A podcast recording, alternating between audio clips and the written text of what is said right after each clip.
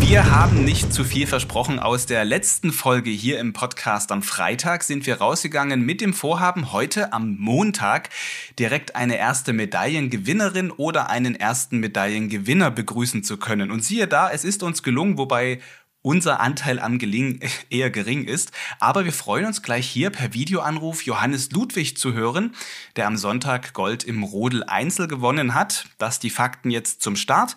Jetzt nochmal offiziell Hallo und willkommen zu einer neuen Folge im Dreierbob, präsentiert von der Idealversicherung. Ich bin Fabian Deike. Und ich bin Tino Meyer, immer noch in Peking und immer noch, das ist ganz wichtig, negativ getestet. Was hast denn du am Wochenende so gemacht, außer dich äh, testen zu lassen und fleißig die Temperaturangaben in eine App einzutragen?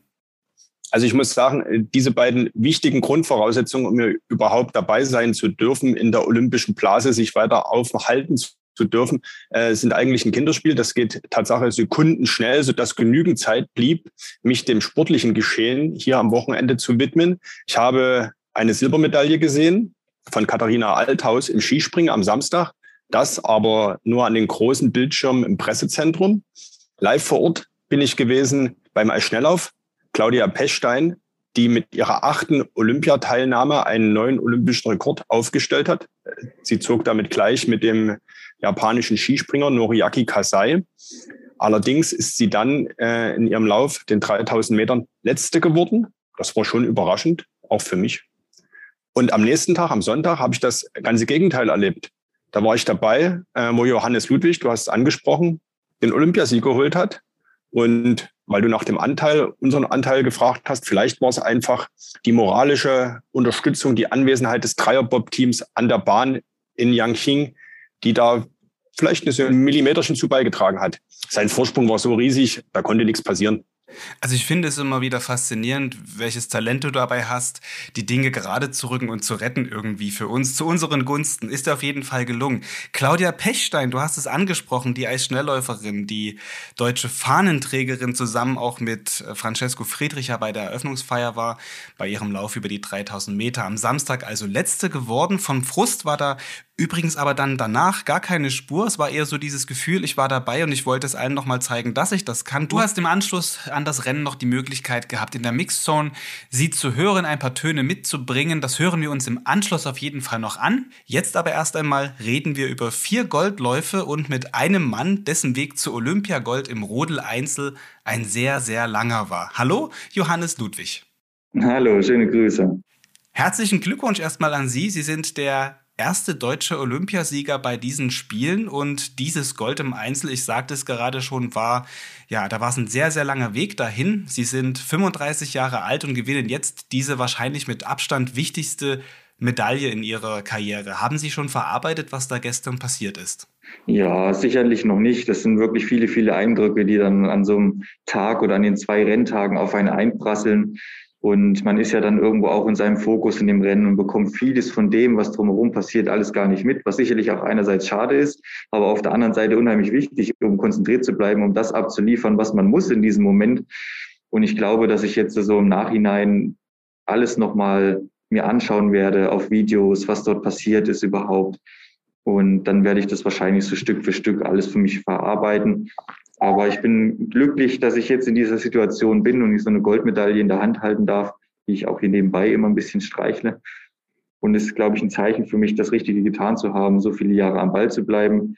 Ich habe es 2014 knapp nicht geschafft, mich für die Olympischen Spiele zu qualifizieren. 2010 habe ich es auch nicht geschafft, bin aber trotzdem am Ball geblieben, habe viele, viele vierte Plätze bei Saisonhöhepunkten wie Weltmeisterschaften ja, errungen, in Anführungsstrichen, war immer knapp am Podium dran. Und habe es aber in den letzten Jahren irgendwie geschafft, mich da Stück für Stück immer noch mal ein bisschen zu, zu verbessern. Und ich glaube, dass das einfach auch ein Reifeprozess in meinem Leben war und wird auch Misserfolge eine Rolle gespielt, zu, gespielt haben, die mich zu dem Athleten gemacht haben, der ich jetzt heute bin. Sie haben es gerade ange, äh, angedeutet, Sie haben sich im Laufe der Karriere immer weiter gesteigert und in diesem Jahr, zumindest jetzt bei Olympia, waren Sie fast so ein bisschen Favorit, möchte ich fast sagen. Nehmen Sie uns mal mit in die vier Läufe. Wie hat sich das angefühlt? Sie haben ja gleich im ersten Lauf schon einen guten äh, Lauf vorgelegt. Wann kam so das Gefühl, Mensch, das mit dem Olympiasieg, das könnte Tatsache was werden? Naja, ich wusste ja auch aufgrund der Weltcup-Saison, in der ich jetzt auch Gesamtweltcupsieger geworden bin und fünf Einzelsiege hatte, wusste ich, dass ich sehr, sehr gut drauf bin und dass alles passieren kann, dass ich ganz nach vorne fahren kann, wenn alles passt. Ich wusste aber auch genauso, dass ja vielleicht an dem Tag X oder an den zwei Tagen X nicht alles hundertprozentig passt und andere vielleicht schneller sind. Und ich habe mir das immer versucht, ein bisschen bewusst zu machen und auch vor dem Abschlusstraining mir ganz bewusst gesagt, es heißt ja Olympische Spiele. Von dem her wollte ich immer versuchen, ein bisschen zu spielen, habe auch im Abschlusstraining nochmal meine Trainingsschuhe angelassen und habe versucht halt so irgendwie ja ein bisschen Lockerheit reinzubringen. Und ich glaube, dass das ein wesentlicher Faktor auch war, der mich ja ein bisschen hat gelassener in das Rennen gehen lassen, auch wenn die Anspannung natürlich hoch ist bei Olympischen Spielen, keine Frage. Aber so dieses Level zu finden zwischen der richtigen Anspannung und Entspannung, das ist mir eigentlich ganz gut gelungen. Und ich war wirklich überrascht, wie gut ich über die Nacht gekommen bin in der Führungsposition und wie entspannt ich so den ersten, den ersten ja, oder den zweiten Tag angegangen bin, war dann kurz ein bisschen stutzig, ob das auch gut ist so, aber ich habe es dann geschafft, mich nochmal voll zu fokussieren für den dritten Lauf, wollte nochmal Barnekord fahren und dann im vierten Lauf war natürlich die Anspannung nochmal besonders groß. Mhm. Aber das spricht natürlich auch viel Erfahrung dafür, dass man das dann vielleicht am zweiten Tag so hinkriegt.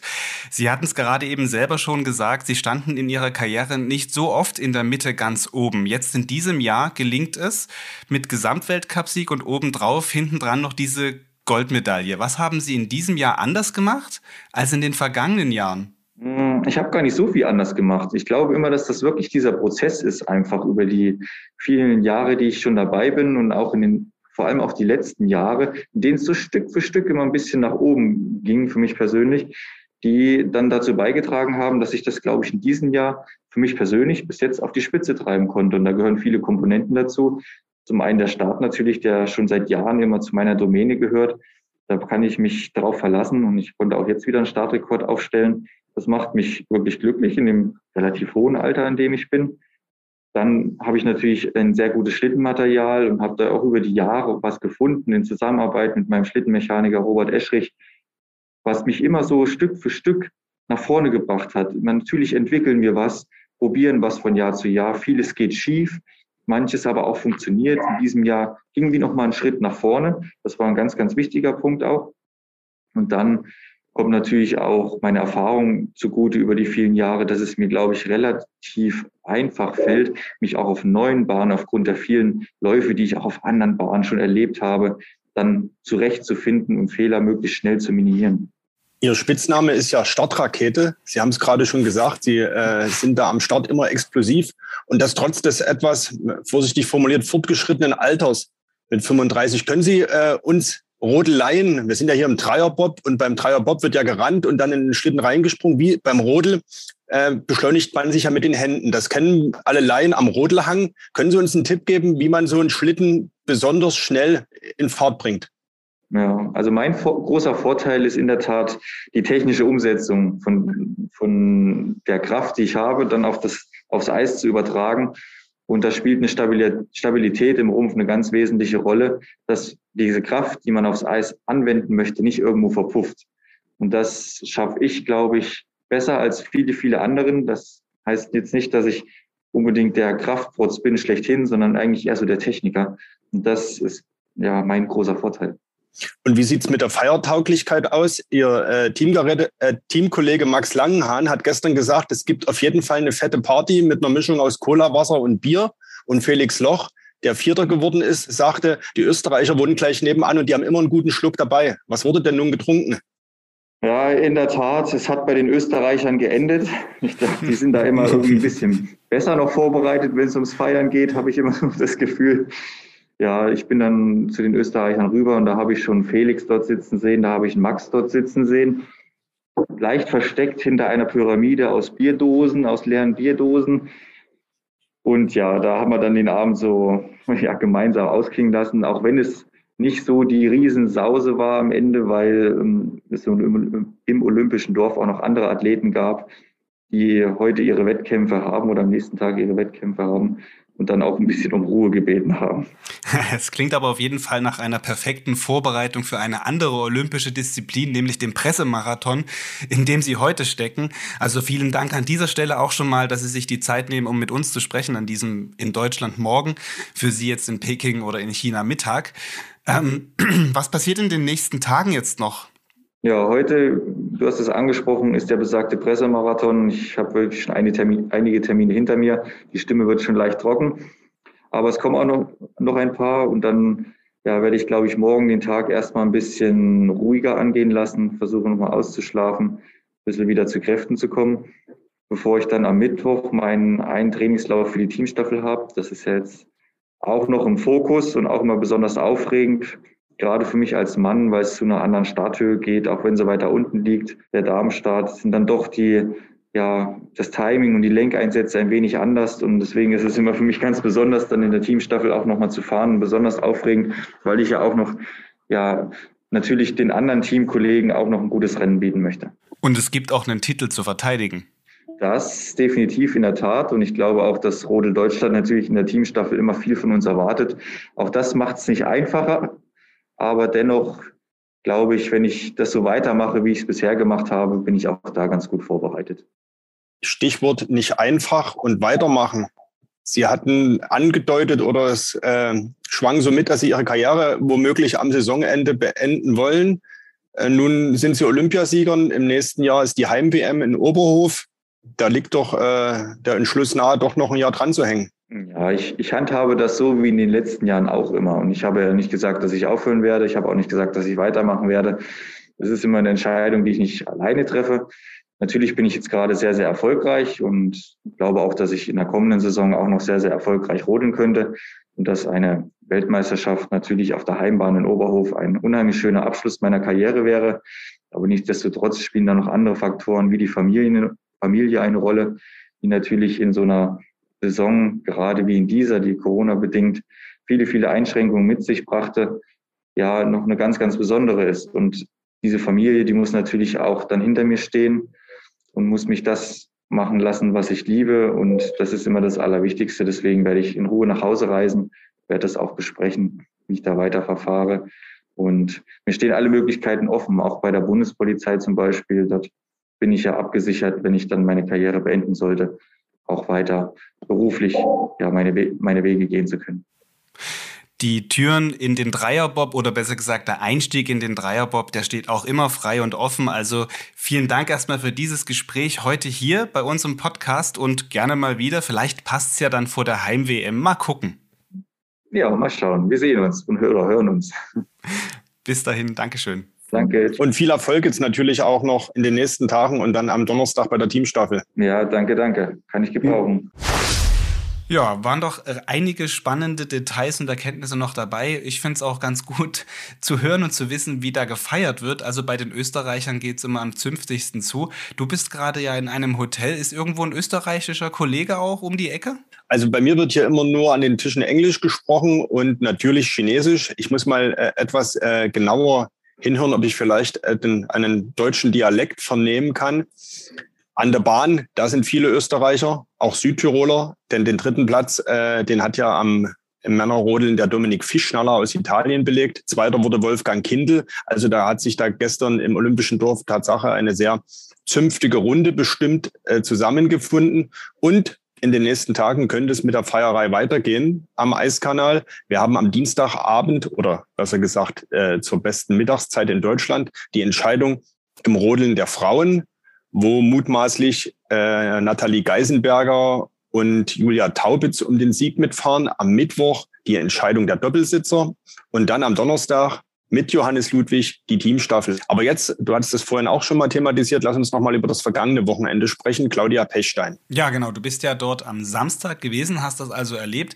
Es wurde viel gesprochen im Vorfeld dieses Rennens, dieses Laufs auf der als Schnelllaufbahn, weil ja Claudia Pechstein mit dieser Teilnahme bei den Olympischen Spielen einen Rekord einstellen kann von Noriaki Kasai und eben es auch allen beweisen konnte und auch irgendwie es auch geschafft hat, es allen zu beweisen, hey, ich bin noch mal hier dabei. Aber beschreib noch mal so dein Gefühl, wie, wie war das da, Claudia Peschern, diese, diese ja, als Schnelllauf-Ikone da zu sehen bei diesen bei diesen achten Teilnahmen an Olympischen Spielen. Das ist ja Wahnsinn.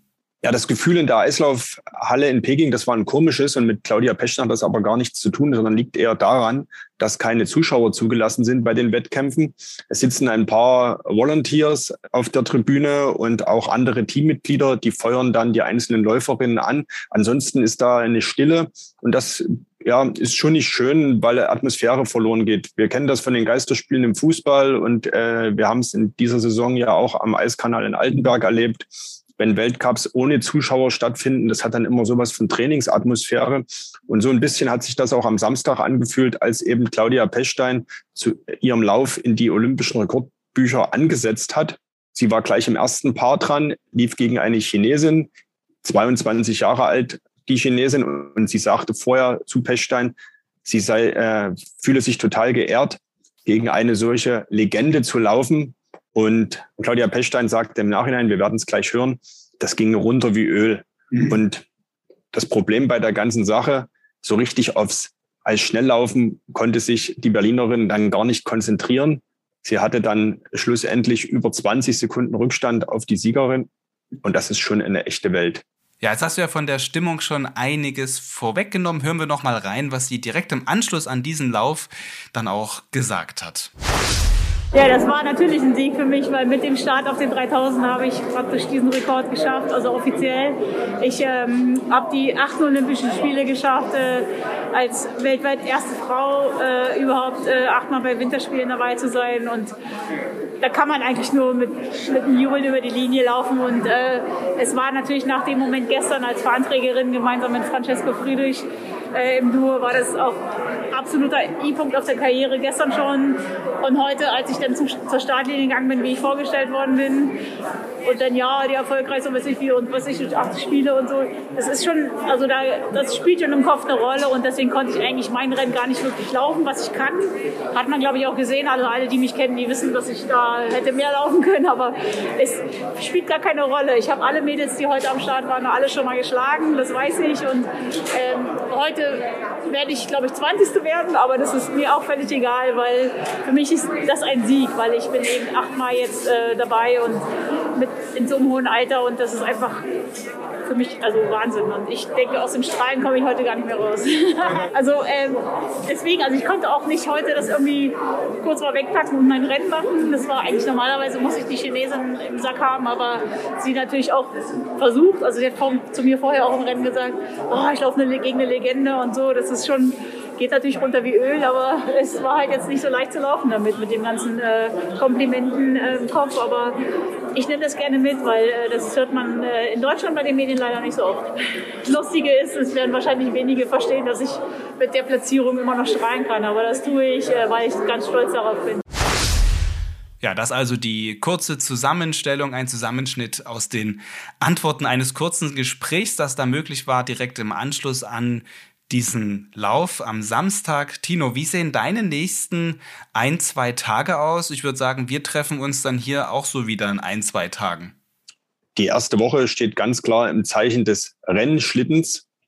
Ich werde also auch in den nächsten Tagen äh, von Peking nach Yangqing reisen. Das ist eine, ein kleines Reiseabenteuer mit mehreren, mehreren Male umsteigen, mit Schnellzug fahren. Aber es sind immer sehr erfolgreiche Ausflüge. Zumindest hat sich ja gestern ganz gut angelassen. Ich werde also morgen bei der Entscheidung im, im Rodeln der Frauen dabei sein, am Mittwoch dann bei den Doppelsitzern und am Donnerstag bei der Teamstaffel. Das sind so die Schwerpunkte für die nächsten Tage.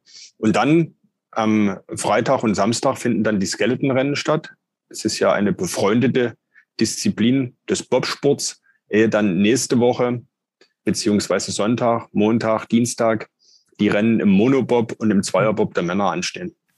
Also viel vor, guckst auch noch sicherlich ähm, nach links und rechts, was noch auf den anderen Sportstätten so los ist. Biathlon ist ja diese Woche auch ganz groß dabei, da gucken wir sicherlich auch noch mal hin. Wir hatten ja im Vorfeld der Olympischen Spiele mit, mit Michael Rösch auch ausführlich über Biathlon gesprochen und über die Chancen, die da eben vielleicht bestehen oder auch nicht bestehen. Sind wir auf jeden Fall auch gespannt, was da noch möglich ist. Genau, das erste Wochenende hat ja schon gezeigt, dass so mancher Medaillentraum, manche Medaillenhoffnung geplatzt ist. Äh, Stichwort die Skispringer um Karl Geiger. Da hatte so mancher damit gerechnet, dass es mindestens eine Medaille gibt. Mancher hatte mit zwei geliebäugelt, am Ende gab es keine. Ja, das ist typisch Olympia. Mancher Traum platzt, dafür treten andere Sportler in Erscheinung, mit denen man nicht gerechnet hat. Und seien wir ehrlich, äh, mit Johannes Ludwig als Rodel-Olympiasieger haben sicherlich auch nur die Insider dieser Sportart gerechnet. Für das große Publikum ist ja doch bislang ein eher namenloser gewesen. Umso schöner, dass er heute in unserem Dreierbob eingestiegen ist. Und ja, du hast es gesagt, womöglich sehen wir ihn oder hören wir ihn diese Woche nochmal wieder, denn am Donnerstag, man kann es nur immer wieder sagen, Teamstaffel und damit der Abschluss der Rodelwettbewerbe hier in, in Peking. Und damit geht auch dieser Dreierbob zu Ende. Guter runder Schluss. Tino, viel Spaß dann noch jetzt beim Erkunden der nächsten Stationen in, auf deiner Reise durch die ja, olympischen Landschaften in Peking. Das Wichtigste für heute ist schon geschafft. Ich habe die Temperatur eingetragen. Ich war Corona-Testen.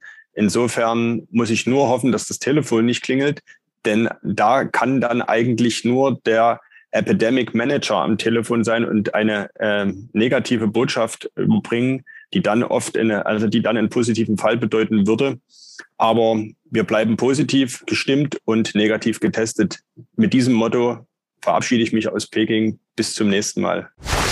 Ja, damit geht diese Folge Dreierbob zu Ende. An den Olympischen Spielen dran bleibt für uns Reporter Tino Meyer in Peking und Sie können bei uns auf sächsische.de auch ganz nah dranbleiben an den Ereignissen und Ergebnissen dieser Olympischen Spiele in einem Newsblog. Ich verlinke auf diesen Newsblog hier in der Beschreibung dieser Podcast-Episode. Ja, und dann hören wir uns diese Woche vielleicht schon dann am Mittwoch wieder mit der nächsten deutschen Medaille, mit der nächsten deutschen Medaillengewinnerin, die ja dann vielleicht vielleicht auch eine sächsische ist. Wir wünschen Glück, Julia Taubitz. Mal gucken, ob es klappt dann mit der nächsten Teilnahme auch hier im Dreierbob. Bis dahin, tschüss.